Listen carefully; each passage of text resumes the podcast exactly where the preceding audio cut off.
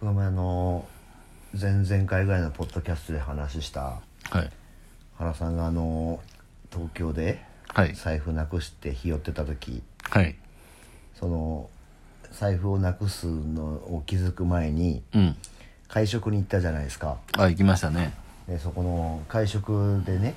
そのまあとある会社の社長さんと、はいまあ、ご飯を食べさせてもらったわけじゃないですか、はいはいはいで、まあ、その社長と、まあ、もう一人ね坂本さんと僕の席で,、はいで原さん隣の部屋だったじゃないですか、はいでお話を聞いてた時にそのストーリーみたいなやつを聞いたんですよ、うん今こんな感じでやってるけどっていう話でそのやっぱ世の中にはすごい人がめちゃくちゃいるなっていうふうに改めて思ったんですよ20代でしたよねまだ28でしたね、でまあなんだろうその、まあ、まあもちろんねそのやってるその仕事っていうものが違うので、うんそのなんて言うんだろうそのお金の価値観とかって全然違うと思うんですけど、でもやっぱりその戦ってるそのステージがやっぱり早くしてそういうところにいる人たちのところってやっぱりすげえお金の話が集まってくるわけじゃないですか、まっあそうですねていうのをこう痛切に感じたその1時間半ぐらいだったんですよはいなんかその生い立ちを聞いててまあねあの細かくは言えないですけど、その二十歳の時にうんあのなんだっけなウォーターサーバーの営業うんうんからスタートしたっつってでウォーターサーバーの営業ってなんか完全インセンティブなんですよねあれ、うんうんで1台売ったらバッグ1万みたいな、うんうんでウォーターサーバーとかって年契約でしたっけ、年契約とかですねはい、なんででそのじゃあどうやって売れるかっていうのを考えた時にあのラブホうんラブホテルのなんかまあラブホテルもそうなんですけどあのホテルの中って、うんなんだっけあの冷蔵庫にペペットボトルを入れとくじゃないですか、あはいはいはいあれをのなんか一口飲んで捨てられたりとかしてるから、うんそれをなんだろうそのラブホテルに回ってそのウォーターサーバーに変えた方がコスパ的にはたいいんだよと、一1本だって何十円ってするじゃないですか、で飲まれたり飲まれなかったりとかっていうのをなんか市場調査を自分でして駆け込んでいったら入れてくれたっていう感じで、で1台につき1万みたいな、んでそれでなんかホテルめちゃくちゃ回って1ヶ月で4000台売ったらしいんですよ4000万そうでその月の給料4000万って言ってて二十歳っすよやばで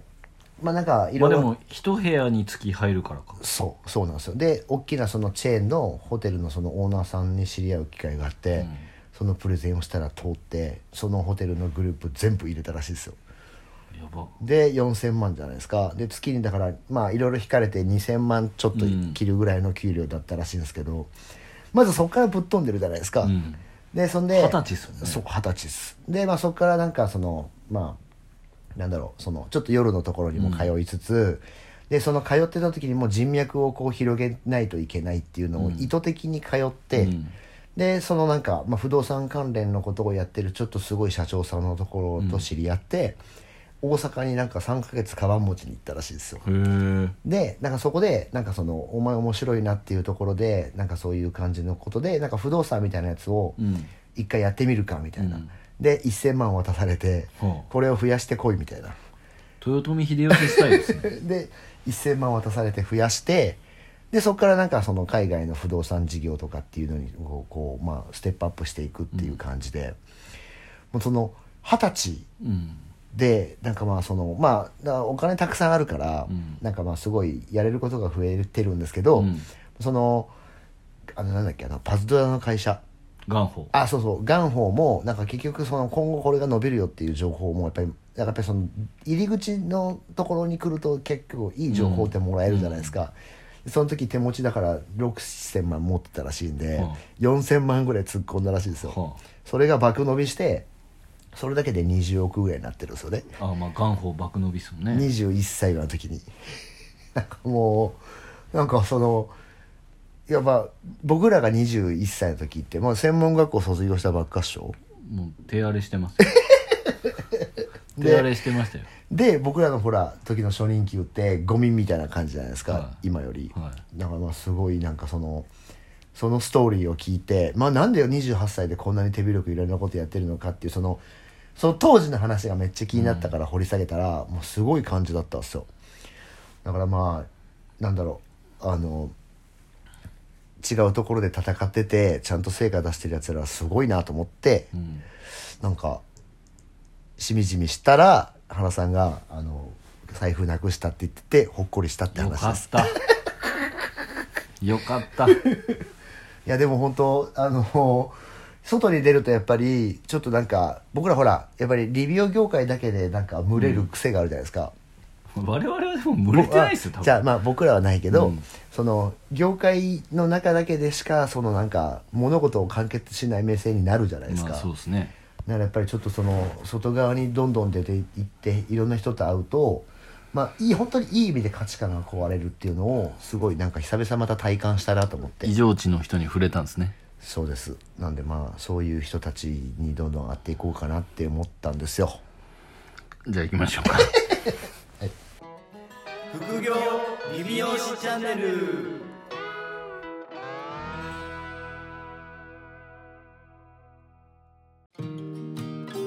副業理美容師チャンネルは理美容室経営だけにとらわれず理美容室経営以外のキャッシュポイントを作りたい経営者様に聞いていただきたい番組です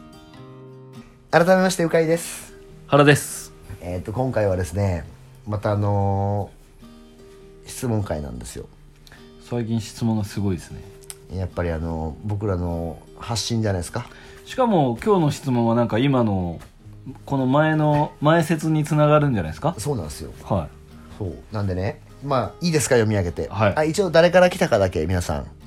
伝説のリスナーです い、名前は言わないんだ言わない言わない原さんうかいさんこんにちは こんにちははい、でもし自分の息子娘が美容師になりたいと言ってきたらどうされますかはいちなみに僕の息子はもうすぐ6歳で来年の4月から小学校になるのですが髪を切ってあげているせいかお父さんの仕事がなんとなく分かってきている感じですとまあ、6歳で分かってなかったらちょっとやばいです ねやめとけ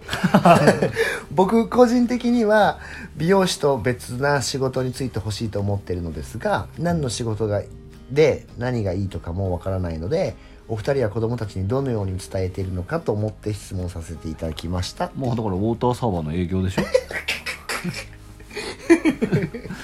いやいや、ォーターサーバーの営業をやれっていうことじゃないんです かいやウォーターサーバーの営業はもう多分浸透しちゃってるんで、もうもう、はいもうダメはい、なんでまあそうですね、まあ、息子娘とかが、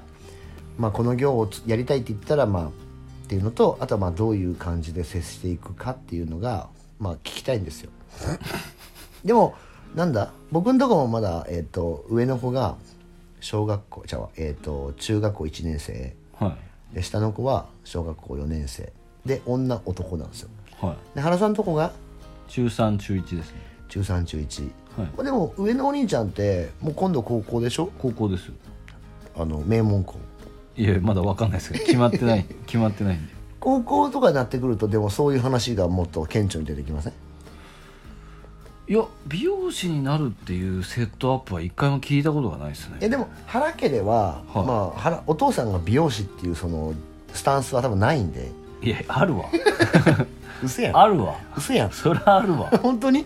そらあるわなんかだってだってほら家も離れとるじゃないですかはだからその美容室の現場に触れることもなくないですかいまあまあでも息子の髪僕切ってますよまあ切ってるかも家しれなでいそれ元美容師の手で切ってるわけじゃないですか元美容師ですでもそのほらリアルなそのサロンとかに来たりすることはないじゃないですか いやいや前はありましたよあ前はあったの、前はありましたよそ前はあったとか、ま、家で僕切るの嫌なんであ店に来てってことそう店にこあー粉を切らんって言ってましあたなるほどなるほど髪の毛散らばるの嫌なんでやかましい まあなんでまあでも原さんのところはほら2人とも男やんはいはいはいなんでなんありますぼ一応なんかそのどういうふうにとかいやないですけど、はい一応もうそうですね多分、えー、ともうすぐ6歳とかですよねもう物心ついた時からあのー親と同じ仕事に就くやつはクソだっていうふうに 僕は育ててるんであ育ててるね育てて方ます針がねそうそう方針的に一応そあーのなるほど親と同じ仕事に就いたら、はい親の七光って言われる人生だけどいいっていうふうに僕はあもう言ってやるんですねもうずっと言ってるんで、はいはいはいだから多分もうそのその頭はないですねもうああじゃあいいっすねはい、その継ぐとかうんはい継がないとかの話会社をねはいはいとかもなんかまあ中学生なんで、うんそのえ俺が大きくなったら会社継ぐ継げるのとかあ言われたたまに聞かれるんですけど、なんで俺が一生懸命作った会社お前にタダでやらなあかんのやって言ってますだから 金払えバカ野郎って言ってますっていうスタンスですああ原さんはねでなるほどもでもあのーこれそのこれ本当たまたまなんですけどあ要は三井財閥ってあるじゃないですかはいはい三井グループとかでめちゃくちゃグループで全部しあのー銀行やってたりとか、はいはいまあ、そもそも船やってたりとかアパレルとかもいろいろあるじゃないですか、はいはい一応三井グループも創業家は、うんそのそういう戦略なんですようん全員家族がバラバラの資格とか、うんバラバラの仕事をやってはい複合事業で最終的にえっ、となんすかそのグループはいはいを組むっていうああなるほどねやり方らしいですよ、なるほどなるほどじゃあもう別々でいろいろバラバラなことをさせてっていう感じなんですだねから僕はもう全く違うことをうんや、まあ、ビジネスは最終全部一緒なので、うんはいまあ、全部違う何か違う仕事でまあなんか独立はした方がいいんじゃないとは言ってますけど、うんうんうんそうっすよね、まあ、ぼ僕のとこもなんか美容師とかは美容師じゃないけどうちは理容師なんでいはいなんかまあやりたいとかっていうのは基本言ってないんでなんで別にやらせる気もないしまあ、美容師だったら僕受け入れますよあルスリーに、はい受け入れ先はありますよなんでまあうちはあの女の子にはもうなんかやりたいことやれるような感じで は言ってますけど、は一応まあ男に息子はまだ4年生なんでそんななんかまああれですけど、まあ、息子にはそのサラリーマンになるなって一応言ってるんですよいうんでその結局ほらお金をこうなんだろう稼ぐっていうことがどういうことなのかっていうのと、はい自分まあ僕らの時よりも絶対多分大変な時代じゃないですかそうやですつねらの時は、だからやっぱりその人をちゃんと使って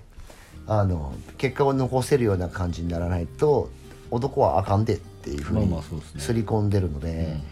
でも男に男の子に関しては自分でこう切り開けるような感じで自立した感じの考え方を、まあ、ち逐一は言ってますね、うんあの全然聞いてないけど、うんまあまあそうですね、はい、で、まあ、あとなんだろう、まあ、うちもなんだろうサロンが近いのもあれなんですけど、まあ、子供たちはなんかおその子供以外のコミュニティ、まあ、大人のコミュニティに結構僕入れてるんで、うんその人とそのこうか絡むうんコミュニケーションっていうその能力はもう若いうちから高めていこうっていうのでまあだから原さんねうちの子たち多分会ったこと何回かあると思うんですけど、はいあの普通にあの物おじもうしないのであいつらはいなんであの居酒屋とか一人で飯行って帰ってきますからうんなんでまあそういうなんかこう対人コミュニケーションと、まあ、男に関してはもう自分でこうなんだろう人を使う使われるんじゃなくて使えよっていう感じで一応方針としてはやってますね。うんでも個人的に別の仕事についてほしいと思ってるんではい、まあそういうふうに育てればもいいと思います。う育てる、うん、まああの他の仕事で何がいいとかわかんないんですけど、あのみなんだろう息子うん英語喋れるようにならした方がいいですよ。ああそうですね英語か中国語もう多分あのーもう言いますけどこれみーくんの世代はもう日本に仕事ないんで多分なんであの海外に出て海外で渡り合えられるような感じにした方がいいと思います、なんで外にいっぱい出して人に物おじしないような関係性を築いた方がいいと思いますよ日本人ってやっぱりシャイでこう本田圭佑みたいなやついないから、うんなんで外に出てもなんかこう自分で自分の主張ができるような状態には多分育てた方がいいと思いますねうんなんで英語は覚えさせた方がいいと思いますもうなんか日本で仕事なくないですか多分20年後まあ外国の方と競争でしょうねそうそうそうなんですよだからそうなるから多分普通にデフォルトで英語が喋れる中国語が喋れるとかの方がその働く選択肢は広がりそうなま気がすずもるってバイトがないんじゃないですかあそうですねバイトはもう老人と東南アジアの方 の独壇場じゃないですかマジでそういや本当そうだと思いますだからもう日本の外で仕事ができてもいけるような状態に多分していくためには多分英語を早い段階から覚えさせた方がだってねセブンイレブン行ってもリーさんしかいないですもんねもさっきリーさんでしたうねう、んなんであのーありがとうございましたってしか言われないいいやでもあの方たちはあの外国に来て日本語を覚えてるんでやだからすごいですよねそうなんでだからすよ逆をしないといけないですそようねそうなんですよだからもう本当に日本人が外に出ないと多分要は稼ぎができないようなだからまあ自国に他国の通貨を送り送る要はだからフィリピンなんかみたいな感じに多分日本はなるんですよ、なんでまあ外側に行っても物おじしないようなやつにした方が男は多分そういう感じでやった方がいいと思います ねまあ、ただ一方でね一はい方で、はい僕もそれはすごい大事だと思います、まあ、鵜飼さんもそうだと思うんですけど、はい最終的にはい僕はもう知らんがなと思ってるんですよ、出たい、やでも僕の人生じゃないから、まで自分たちが親にそういうふうに別にされてないけど、あそうですねまあ、なんとかここまで来たじゃないですかそうですねでも言われてたら逆になってないかもしれないですよ、それはそうですねはいだから一方で言われてうまくいくバージョンもあれば言われて言われずに自分たちで模索したことではい要はその方が確実に積み上がってるわけじゃないですか失敗をトライアンドエラーをめっちゃしてそうですねその方が地盤的には強いじゃないですかはいだはいかはいらそこの、うん、と言われて英語できた方がいいっていうのは分かるんですけど、まあ、実際にその例えば英会話教室で習う英語とはい実際にその現地に行ってはい全く通じない状態で身につけた英語のコミュニケーションっていうんですかそうですね喋れるけどコミュニケーションってまだ別じゃないですかはいっていうのが結構あるんで、その最終もう僕はもう好きにしたらと思います別にこま子供でもやっぱ他人なんで僕僕の中では ですね子供でも他人なんですよ僕ははいはい だから助けるまあ助ける義理はあるかもしれないですけど、はい義務はないと思ってるんですね、まあまあまあまあ、うんそうですねということですよ石田さんはなんでまああのいろんなことをまあやっていってあげてください息子にい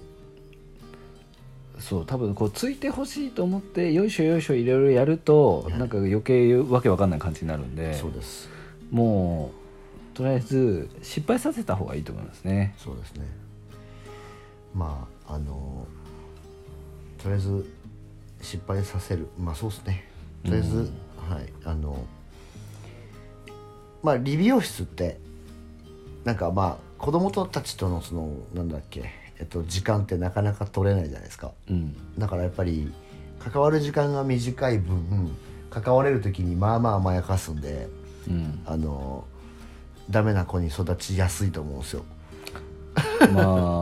あそうですね僕なんてほぼほぼ関わってないですからねそうですよねはそうだから、まあ、そういった部分も踏まえてちょっとまあ小学校には入るんですよね今度からい、うん、なんでまあこれからちょっとずつそういうのをやっぱり話していく時間があっていいんじゃないですか息子は特に女の子はもう本当に変なやつにこう、ね、変な虫がつかんきゃいいと思ってるんで僕はまあ変な虫も一回ぐらいはついた方がねまあそうですねそうそう、そこでどう学ぶかですからそうですなんか大事なのはそう失敗をちゃんと学べるような子になる方がいいそとうそうそうですね、はいいやでも本当あれですよあのうちの娘なんかはもう今なんか気づいたら彼氏変わってますからねまあ本あ当いつにダメですよマジで向井さんの娘はまあ僕が言うのもなんですけどまあダメですよあもうあれ別れたっつって人としてはいいいい子ですよ人としてはいい子ですけど、はまあまあその一般のトレイに乗せたらダメですよねい、はい、ちょっとはいまあモヤモヤしてますよ僕 は、もやもやしてるんですはい、ねなんでこいつがいいんだっていうやつですから、は本当ですかい、でもちゃんと僕が行った時はいつもちゃんと服着替えてくれるんでそうです今から原さん来るよって言ったら「えっ?」とかってこの前服着てましたからちゃんと男性として認められてるんで 僕そうですそうなんですよよかった はいでまあちょっとなんだそれあのーなんだろう息子にねいやっぱり伝説のリスナーはいい質問が来ますねはい、いやでも大事ですよこれは大事はいまたちょっとあのねあの僕らがこ僕らの持論をねうはい聞いていただいて参考にしてもらったらいいんじゃないですかね間違いない、いやでも石田さんあのまあ、悩みますよ小学校入る年そとうかそうで悩すむのねかないやでも小学校はちょっと多分環境変わるんであのちょっとなんていうんですかあの最初モヤモヤしますねいろいろ、うんなんかすげえ楽しかったのに小学校行ったら急になんか行きたくないとかいうパターンもありえるんで、まあまあ男の子なんでねそういう時はまあ思いっきり蹴ってもらってうん、そうですねはいあのやったいればけよっていうそうですやったればいいですはいはいやりましょうはいはい、えー引き続き副業理美容師チャンネルではご質問とレビューをどしどしお待ちしておりますのではいあの今回のような全然経営と関係ないご質問でもはい我々臨機応変に 答えさせていただきますので、はいぜひご質問いただければなと思います、はいそれではまた来週お聞きくださいさよならさよなら